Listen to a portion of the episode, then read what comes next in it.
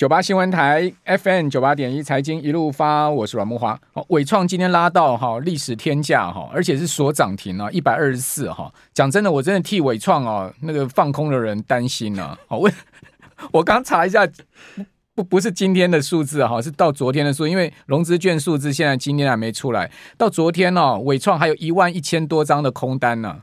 哦，这一路被嘎上来哦，这一万一千多张放空的人嘛，不知道怎么办了哈。哦当然这个就是放空人，他们自己要去还落代志了哈，跟我跟我是没有关系。我只是觉得说，这个空单真的是，呃，可能真的是被嘎得很痛苦哈。好，那另外我们看到今天除了这个伺服器概念的哈，这个代工股很强以外哈，还有呢就是呃伺服器机壳股也很强，勤诚哦收盘也是涨停板哦，二零六点五，好也是收在这个历史最高哈，创新高收盘哈。呃，另外银邦也是一样，也是猛得不得了哈，涨三四块，银邦收三七五点五，哦，一样呢是收涨停啊，哦，一样也是创新高的走势啊，哦，还有就是说在跟伺服器这个 AI 连接的哦，就是说这些 IP 股哈，当然这个 IP 股最最主要大家讲就是三档嘛，M 三一，好，世星 KY 跟创意嘛，那今天最猛的是这个 M 三一，M 三一千金股啦，好，收盘呢。呃，收在一千零七十五哈，涨九十七块，好，创历史新高哦。开盘开九百七十八哦，对不起，开盘开这个一千零一一十哈，它今天开盘就直接开在千元之上哈，昨天收九百七十八哦，所以就变千金股哦。收盘总共有九千金，有两档股票哈退出千金股，一个是祥硕哦，另外一个是普瑞哦，这两档股票今天表现不好哦，祥硕跌三趴多哦，然后普瑞跌了快两趴，好，两档股票。哦，跌出了千金股哈，还有呢，就是股王信华哦，最近也一直跌哈，那今天居然跌到了跟大立光平价，好，所以呢，今天有双股王，就大立光跟这个信华哦，两档股票是抽收同样的价位哈，呃，到收盘有九档千金股，好，这个赶快来请教啊，呃，商业周刊的总主笔吕国珍，好。在我们节目现场哈，今天要带来一篇 很重要的专题，叫做“台股真英雄”啊。我们常讲哈，不以这个成败论英雄，但是我觉得股市里面哈，真的是看股价了哦。这个股价会说话哈，所以这一篇哦，国珍所这个策划的哈，这个商周的很重要的一个很重要的报道哈，今天请国珍来讲哈，讲的就是这今年最夯的一些这些公司，对不对？国珍？哦，没有，我做的是二十年的市值的调查。对啊，但是。市值大幅成长，在今年嘛？对，是今年市值成长。伟伟创从三十块涨到一百二十啊！对，成长了快两千亿，一千多亿了，真太猛了。广达更是夸张，广达如果从六十块我一路看好它，到现在已经因为一百八了嘛，快很快的两百，目标价是两百多嘛，对，已经算三倍涨了两倍。对，然后光宝二三零一天字号的电子股的天字号都有办法创四合一以来新高价。对，因为它四合一以来嘛，广达是上市股王之后陨落了股王之后的新天价嘛，对。对，三倍。那如果我我回头讲，我三月的开始在做这个调查，为什么用三月？我要回答了，因为那是因为呃年度财报截止的时候，那时候股票都没有涨，那时候其实一度出现那个所谓的电子五哥的市值是大幅衰退的哦，那时候甚至有电子五哥的市值只只剩七百多亿，全部加起来，连卢鸿都比他大，对。卢鸿都一千多亿，卢鸿的市值是超越电子五哥的。那卢鸿是涨了九十倍，嗯，二十年涨了九十倍，中美金二十年涨了六十倍。可是电子五哥很多是负成长的哦。对，因为以前。伟创的股价一直都在二三十块那边盘嘛。如果我们用，因为我还是回到成长的概念嘛，哈，它其实错过了，它其实迎迎来了所谓的 PC 跟 NB 的时代嘛，哈、嗯。那那个那个其实我们在讲 HP 呀、啊、Compaq 那个时代，这个已经非常古老，那个大概就二十年前啊，在那个时代开始往下掉的时候，它其实没有搭到手机的浪潮嘛。我们都要说要成长嘛。二零零七年开始有智慧型手机出来嘛，那时候谁最红？红海最红嘛。对。那红海在，还有和硕嘛，还有大力光。所以电子五哥就这样一路陨落，包括广达，顶多做个没没没不可，可是不没 NB 也不太好嘛。对，等于他们是在衰退的一群里面，非常明显。到今年的年初，对，他们其实是刚好是错过了史上最大一波的成长。如果用十年的区间，没错，我记得以前伟创也做那个 iPhone 啊。对对，后来他就退出啦。对，因为他始终没有办法争到主流嘛，他就是手机那个我碳极呀，干嘛做，对不对？对，然后 IC 设计那个潮，他们也没有跟上嘛。那工业电脑又太小，坦白讲都有转到工业电脑了，所以一直蛰伏在那边，一直就是市值大概大概不到一千亿，其实不到一千亿是排不到台湾的市值百大。对，台湾的市值百大是一定要都要上千亿的。对，他们其实是错过台湾黄金期，所以有时候我们看这张表的时候，我们做这个表嘛，其实看到了就是一代一代的故事，然后你追到一个浪潮的成长，你就反映出来。对，那那时候我真的没有想过，AI 黄仁勋在出现之前会有这么大的变化，我没有想过。连那时候的广达其实都是六七十块了，我这那时候跟还输给和硕呢。对啊，你你如如果想过的话。那个伟创四十块五十块的时候，你给他全部修 hand 这样子。哎、欸，那伟伟创这个嘎空是怎么回事啊？对，呃，我记得我上次来阮大哥我学长的节目的时候是五月三十一号那天，摩根斯坦 MSCI 啊，对不起，先先讲一下，据说你伟创赚了两倍是，是 两三倍了，两三倍，你你喜欢怎么谈呢？哦，我其实看到了所谓的伺服器这个这个浪潮，其实一来是中美贸易战跟科技战，那时候我有回答说。一直会来到台湾来设厂嘛？那伺服器的成长加 AI 应用，其实是有看到那一个。那第一波我是在三十到四十，那直到五月黄仁勋那一波，其实我是有赚到。等到黄仁勋在做那个大宣示之后，哎，我觉得还是有可以可以布局，所以又再买一次，一直到到现在。那我为什么不卖？是因为对技术上一直呈现多头。好了，这个是技术面了。对，那筹码面据说有外资机构被嘎的很惨，是？对对对。这个这个要讲一下哦，这个要讲一下哦。这个故事非常的精彩，跟这礼拜一的一早大家看到报纸的新闻是很有关的。就我讲同一个机构、同一周、同一个产业发出来截然不同的报告。啊，今天改了，今天改一百三十七。我知道了，今天改了。昨天礼拜一是四十七。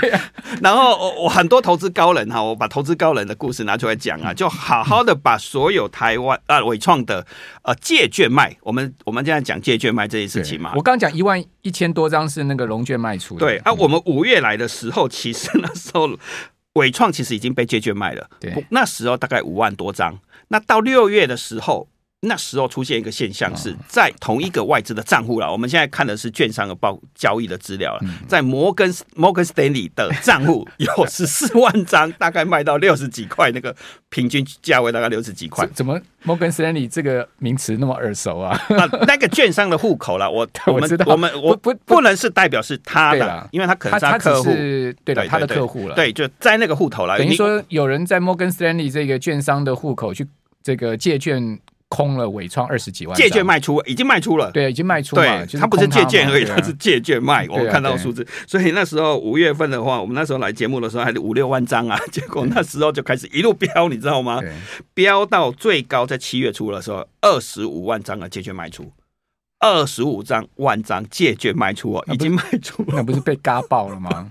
等于等于所有纬创。呃，能够卖出了筹码，几乎你可以想象嘛，你有很多伪创被卖、被借走，他把它卖掉嘛，他还没有还给你嘛。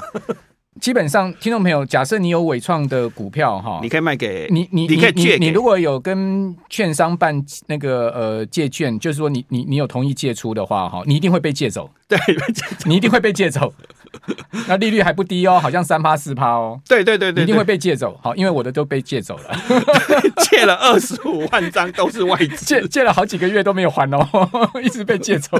从六月开始狂借，对，狂借到最近，到这两天总算出现了一个小幅的回到二十万张左右了。那还有二十万张的借券卖出，他必须要还给大家嘛。那如果你能说。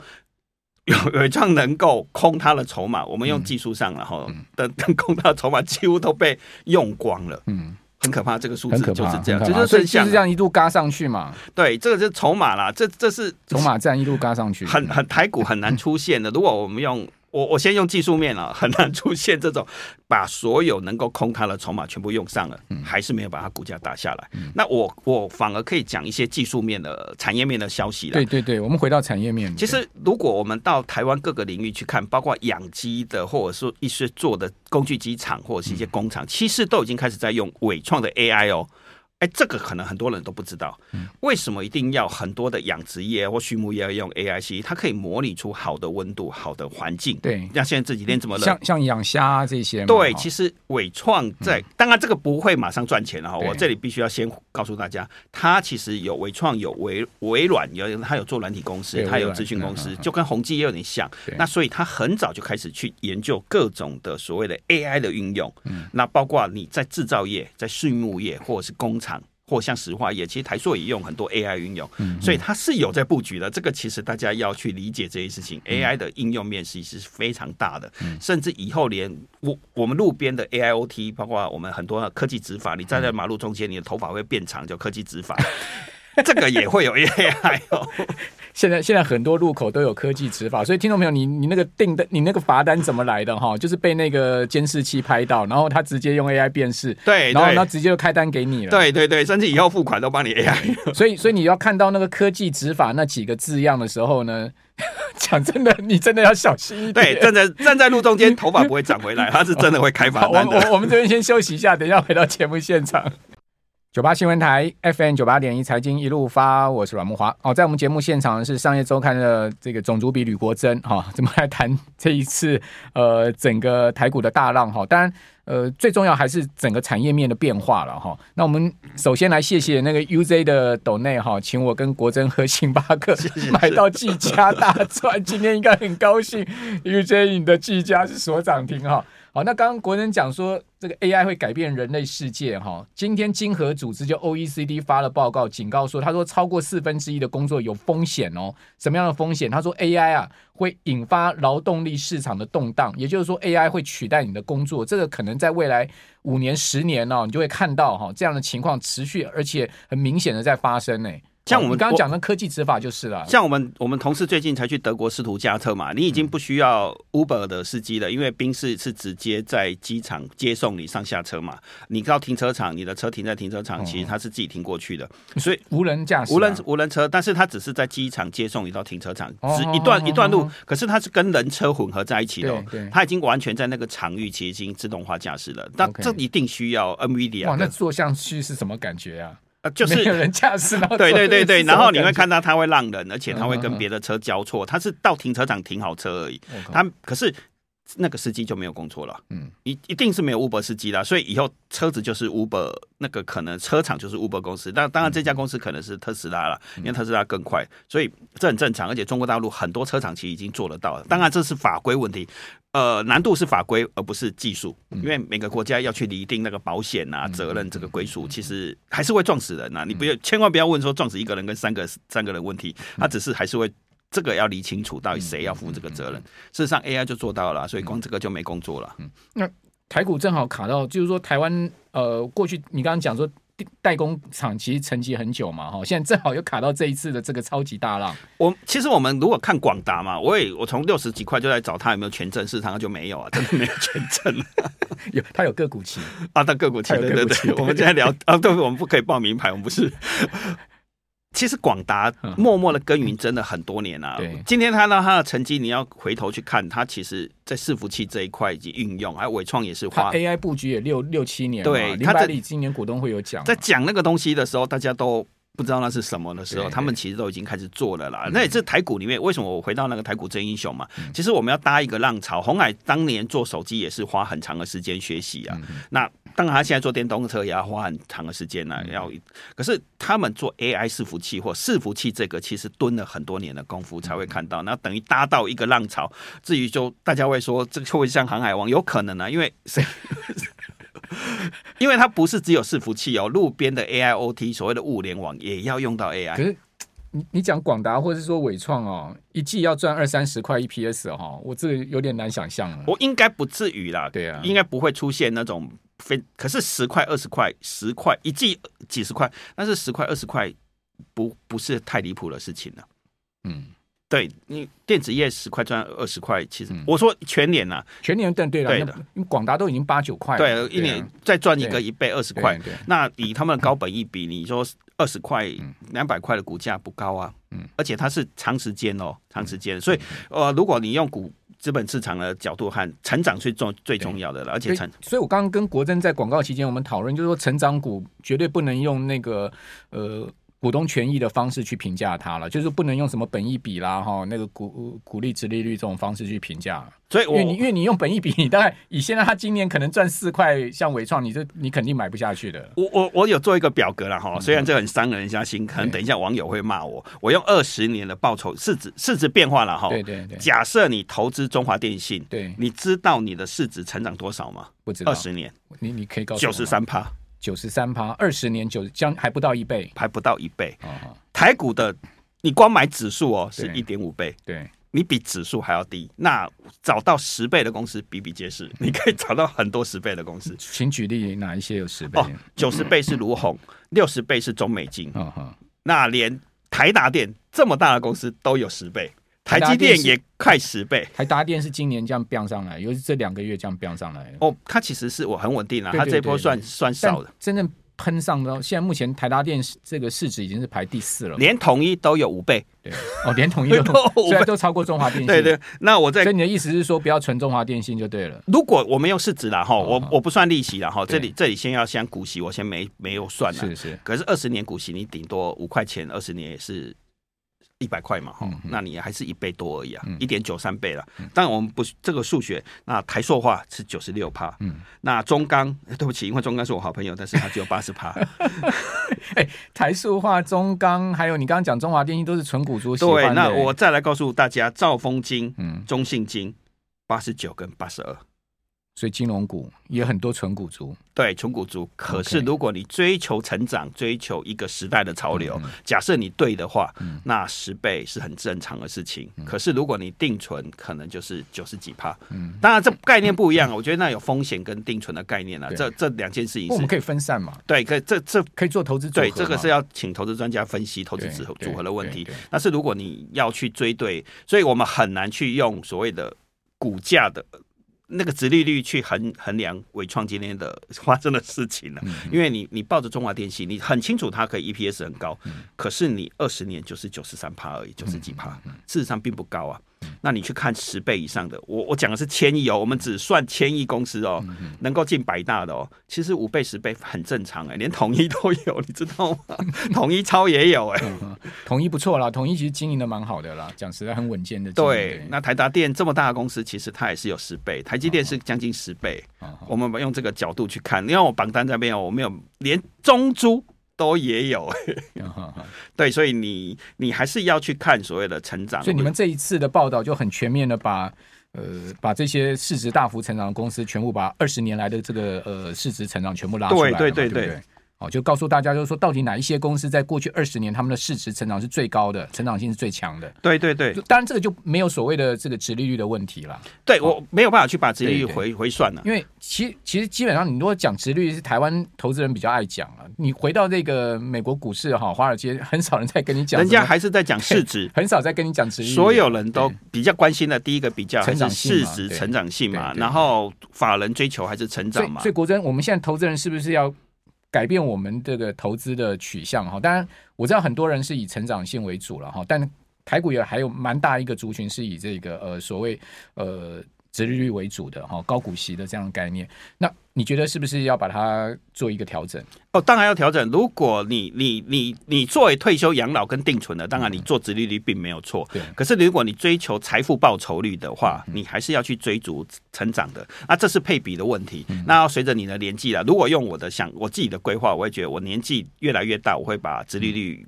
占比会越来越高，没错。可是我年纪轻的时候，我宁可把我的薪水多一点的部分是在追求成长嘛，追求英雄会比较好了，因为英雄成长会比较多了。嗯那千万其实股本大的公司涨得也很多哦，其实也千万不要有一个观念是我，因为我从我这个表看得出来，股本大的公司对的趋势涨幅也是相当的惊人。好好，那那那你未来这个两三年你最看好有哪些？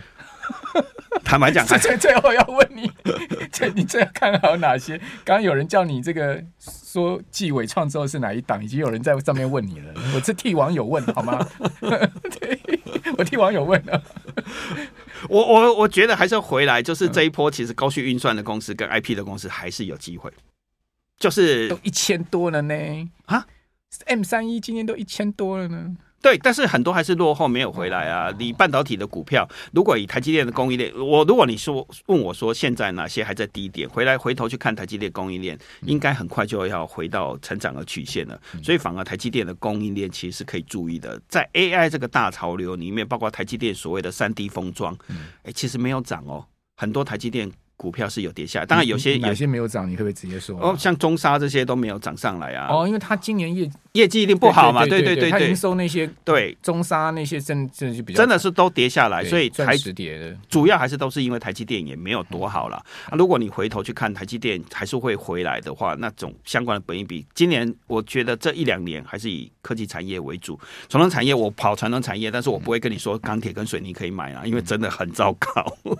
钢钢铁跟水泥什么时候会好转？还是要看中国大陆，中国大陆这一波的整理其实有点超乎大家的想象嘛。我们不是在唱衰它了，而是它其实这个体制的转换，它的房地产的问题很大。那水泥真的没有人用啊，台泥今天又三十六了，中钢也是二八二九，其实没办法了。我我最近有一个朋友从北京来，我跟他聊天哦，他跟我讲大概还有两年了。这我我不敢讲时间，他他讲的啦，他说。这次大陆经济要翻转还要两年时间，所以还是锁定在科技业会比较好一点。非常谢谢吕国珍。